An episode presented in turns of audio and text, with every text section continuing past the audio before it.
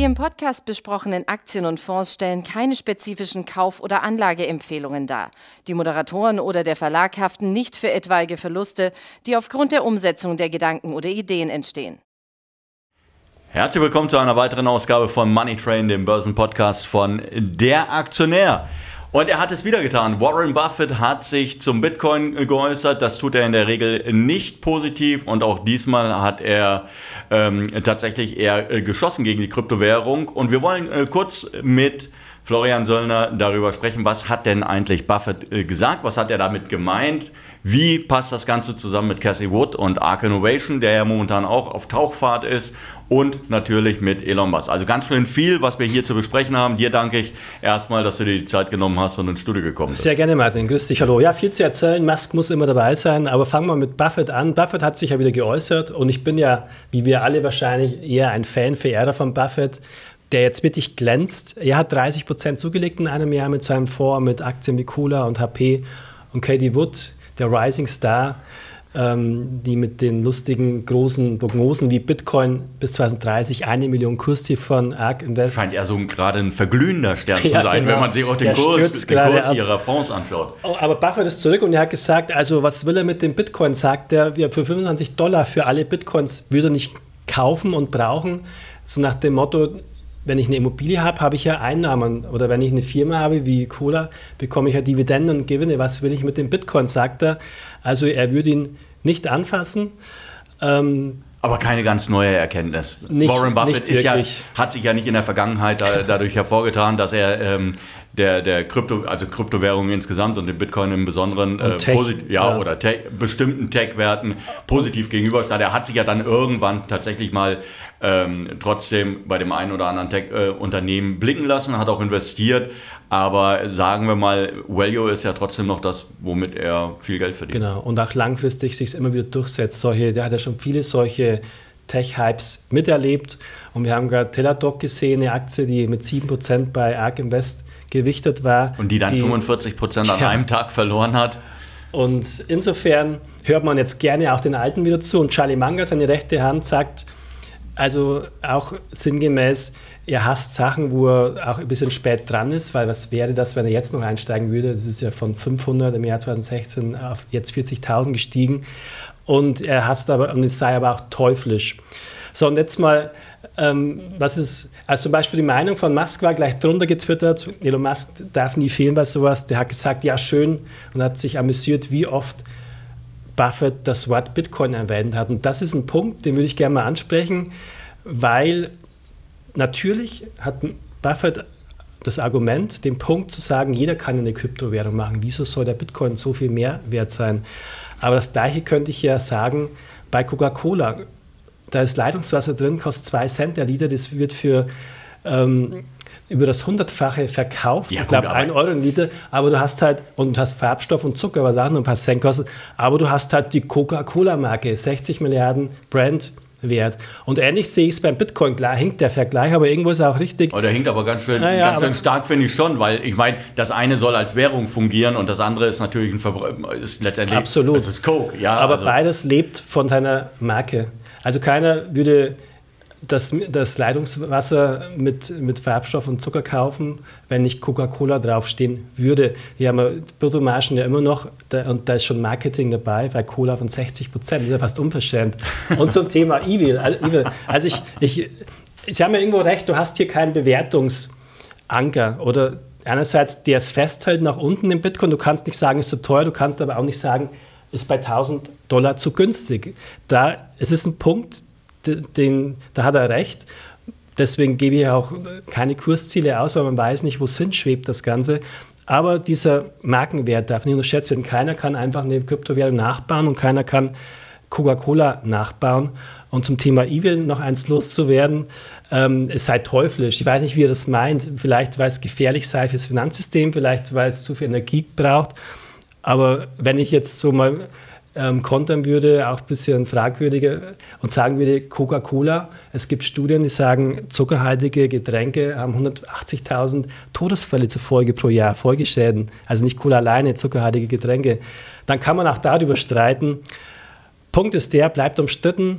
Meine Meinung ist, ich bin ja selber investiert und trade, dass es tatsächlich sehr hoch gelaufen ist, ein Hype ist und deutlich korrigieren kann, gerade wenn die Regulierung kommt, aber die Grundsatzidee ist gut und ein großer Unterscheidungsmerkmal ist einfach die Markenstärke. Bitcoin kennt jeder und das wird nie mehr zurückgeschafft. Ja, aber ich muss manchmal, äh, frage ich mich natürlich auch, vielleicht auch der eine oder andere Zuhörer gerade, ähm, wie sinnvoll das ist, dass du äh, ein, eine Assetklasse hast, die von wenigen Leuten derartig durch die Gegend geschleudert werden kann, wie, wie beispielsweise der Bitcoin. Ja? Elon Musk twittert irgendetwas, der Bitcoin geht hoch, er twittert noch was, der Bitcoin geht runter oder dann kommt ja der Dogecoin, ist ja, ist ja nichts anderes. Dann hast du Cassie Wood, ja, die, äh, was hattest du vorhin gesagt? Die hat ein Kursziel von einer Million Dollar ausgegeben. Ja, das klingt ja für mich nicht nach, ähm, nach irgendetwas ja, Seriösem und Greifbaren. Ja, das ist ja, das ja, muss man ja tatsächlich sagen, dass, wenn ich mir die Leute anschaue, die da in den Ring steigen, dann hat das ja teilweise wirklich schon so. Ähm, Zirkuscharakter. Ja, das ist mit Sicherheit zu gehypt und insofern wäre ich da auch vorsichtig und würde eher mal die Position nicht zu groß halten. Als, und ein Gag am Rande übrigens, Musk, da ist er wieder, hat er jetzt nach der Twitter-Übernahme auch nochmal getwittert, als nächstes kaufe ich Coca-Cola und, und mache wieder, wieder ähm, Koks rein wie früher. Also da hat es nicht geschafft, die Cola-Aktie hochzutreiben, weil sie zu, zu groß ist, zu mächtig oder weil, weil es die Leute nicht ernst genommen haben. Weil sie es dann trotzdem ja. nicht geglaubt haben. Aber in Dogecoin hat er, hat es geschafft hochzutreiben. Christoph Obereder, der gut vernetzt ist in der Blockchain-Bitcoin-Branche, der hat uns jetzt im Interview gesagt jüngst, er glaubt durchaus die Chance, dass jetzt ähm, Musk, wenn er Twitter dann sich geholt hat, eben so, da kommen drei Währungen so in Frage, auch sich für Krypto öffnet, vielleicht Bitcoin, Dogecoin oder Ethereum. Das ist die Chance. Wer Twitter öffnet sich dafür oder Musk? Tja, beide. ja, weil ich, ich, bin ja immer noch nicht da, von dem Deal immer noch nicht begeistert. Also meine persönliche Meinung ist, ähm, so, ein, so ein, eine wichtige Plattform, die gehört nicht äh, in die Hände eines einzelnen Mannes, vor allem wenn er Elon Musk heißt. Aber gut, damit stehe ich vielleicht auch alleine da. Das ist ähm, einfach auch der Vergangenheit äh, geschuldet. Nur, was will er damit? Ich habe mich schon mit Leuten unterhalten, mit vielen Leuten darüber unterhalten, was will Elon Musk mit, mit Twitter? Also ich denke mal, das spielt bestimmt ein bisschen Emotion mit. Er liebt das ja, er twittert gerne. Und nur mal so eine, ein Rechenbeispiel. Angenommen, ich glaube 80 Millionen Follower hat er bei Twitter. Das ist enorm wichtig, auch für den Tesla-Kurs im Übrigen, der 1000 Milliarden Dollar groß ist. Also angenommen, aus welchen Gründen auch immer, er, er hat das Recht nicht mehr zu twittern und er wird gesperrt werden. Ähm, das wäre sozusagen potenziell ein Schaden für die Tesla-Aktie. Und so gesehen, wenn er es schafft, über Twitter den Kurs um 5% zu steigern, theoretisch, dann wäre das ja schon von 1000 Milliarden die 50 Milliarden, die für Twitter zahlt. Da sieht man mal die strategische Wichtigkeit. Und natürlich. Wenn ich mir den Zusammenhang anhöre, ja, dann fällt mir sofort wieder das Teuflisch vom Manga ein, jetzt in einem anderen Zusammenhang, weil normalerweise hast du dafür Marketingabteilungen und, und, und gehst nicht los und kaufst eine der größten Kommunikationsplattformen der Welt. Ähm, also Obereder sagt uns, im Bitcoin-Bereich, die Kryptoszene in Deutschland, auch deutschsprachig, die sind ja, die stammen ja oft so ein bisschen aus der alternativen Cowboy-Ecke, weil das ist ja irgendwo eine kleine Revolution gegen das alte Fiat-Währungssystem und da sagt er 90, 95 Prozent sind Fan von Musk, klar, weil er Bitcoin auch immer gerne positiv erwähnt und, und unterstützen das. Also klar, die, die Gegenfrage wäre, es war ja zuvor schon, es gibt ja zuvor schon große Persönlichkeiten, Zuckerberg oder Ex-Twitter-Chef, die entsprechend Einfluss hatten. Also du hast immer diesen Einfluss. Und du hast die Aussage, die muss man erstmal glauben. Also ich glaube ihm nicht alles bei Tesla, Elon Musk. Echt nicht? Nein, und auch ARK Invest übrigens nicht. Die hatten ja, die, das haben wir auch nochmal aufgeschrieben, bis 2026 sollen knapp 500 Milliarden Robotaxi-Umsätze kommen. Ist die, Für Tesla. Ja, was aber einige Professoren im Aktionären, sagten, ist eher unwahrscheinlich. Aber das mal am Rande. Also ich, ähm, jetzt habe ich tatsächlich fast den Faden verloren, Martin. wir, wollten, wir wollten uns ja vorhin noch... Genau, Musk. Genau wieso er, wieso eine Person und nicht andere? Also du hast natürlich immer irgendwo die Machtkonzentration, aber er hat zumindest die Vorgabe, und das muss man erstmal glauben, er will jetzt nicht anfangen, was zuzumachen, Leute auszugrenzen, er will sich eher öffnen, er will Meinungsfreiheit.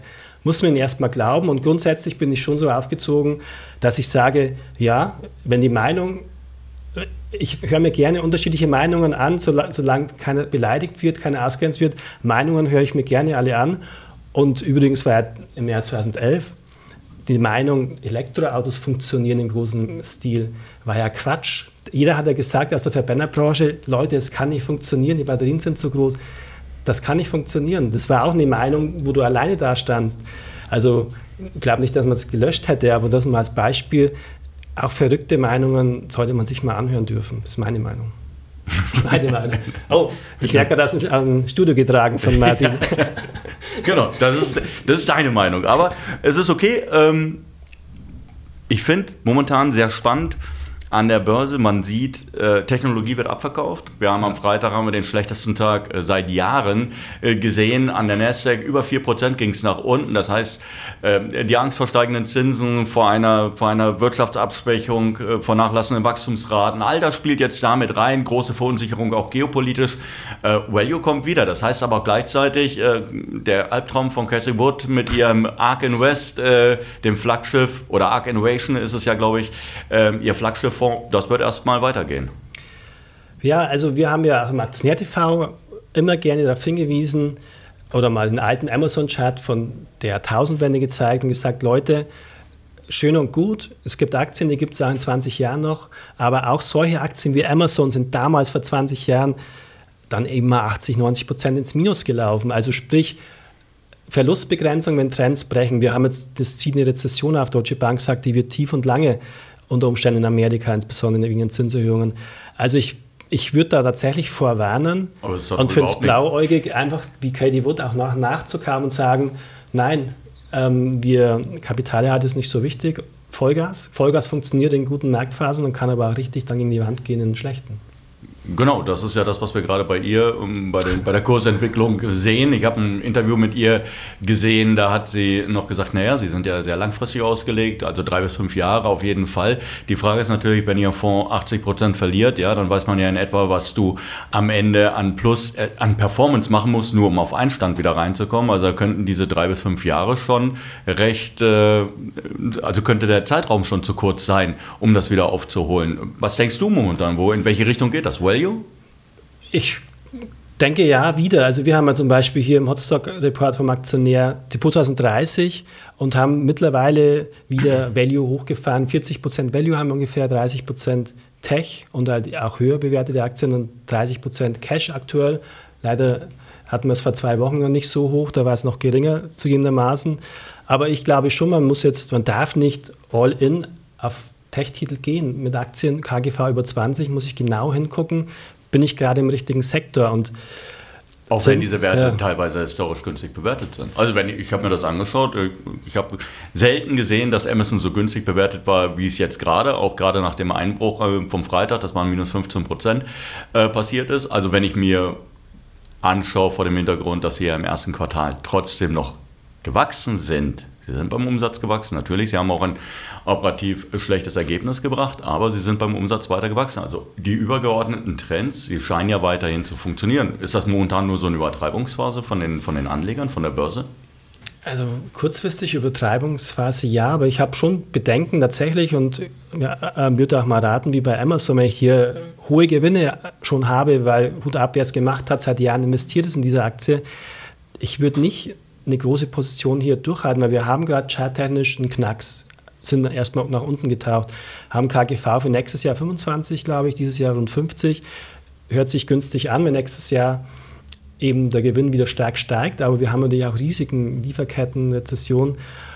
Und ja, klar, Tech bis Jahr 2030 und darüber hinaus wird unser Leben sehr positiv verändern, da wird es große Gewinner geben.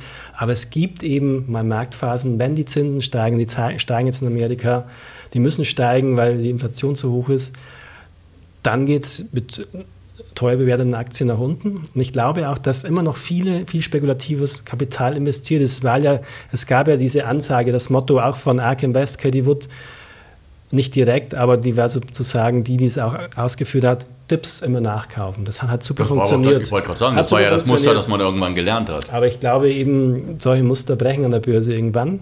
Wir ja, hoffen es nicht. Ich belage auch, ich, auch schon oft falsch, aber man muss eben mit einrechnen, um handlungsfähig zu bleiben. Ich hoffe nicht, dass zu viele All-In gehen und jetzt schon nachkaufen und dann bei Teladoc war zum Beispiel oder Zoom solche Katie Wood-Aktien, die ja reihenweise 70, 80 Prozent nach unten sind. Also wer hier die ersten 10, 15 Prozent ähm, Verlust dann nachgekauft hat, der hatte halt einfach keinen Spaß mehr an der Börse. Und das ist das Genau, du Wichtigste. brauchst einfach mal bei minus 80 Prozent brauchst du erstmal einen Verfünffacher, damit, Ja, du, ja. damit du wieder bei Null rauskommst. Weil das wäre das Gefährlichste, wenn man dann irgendwann die Lust verliert, weil was wir auch gelernt haben, es steigt immer weiter und die Tech-Titel steigen immer stärker wieder als Value.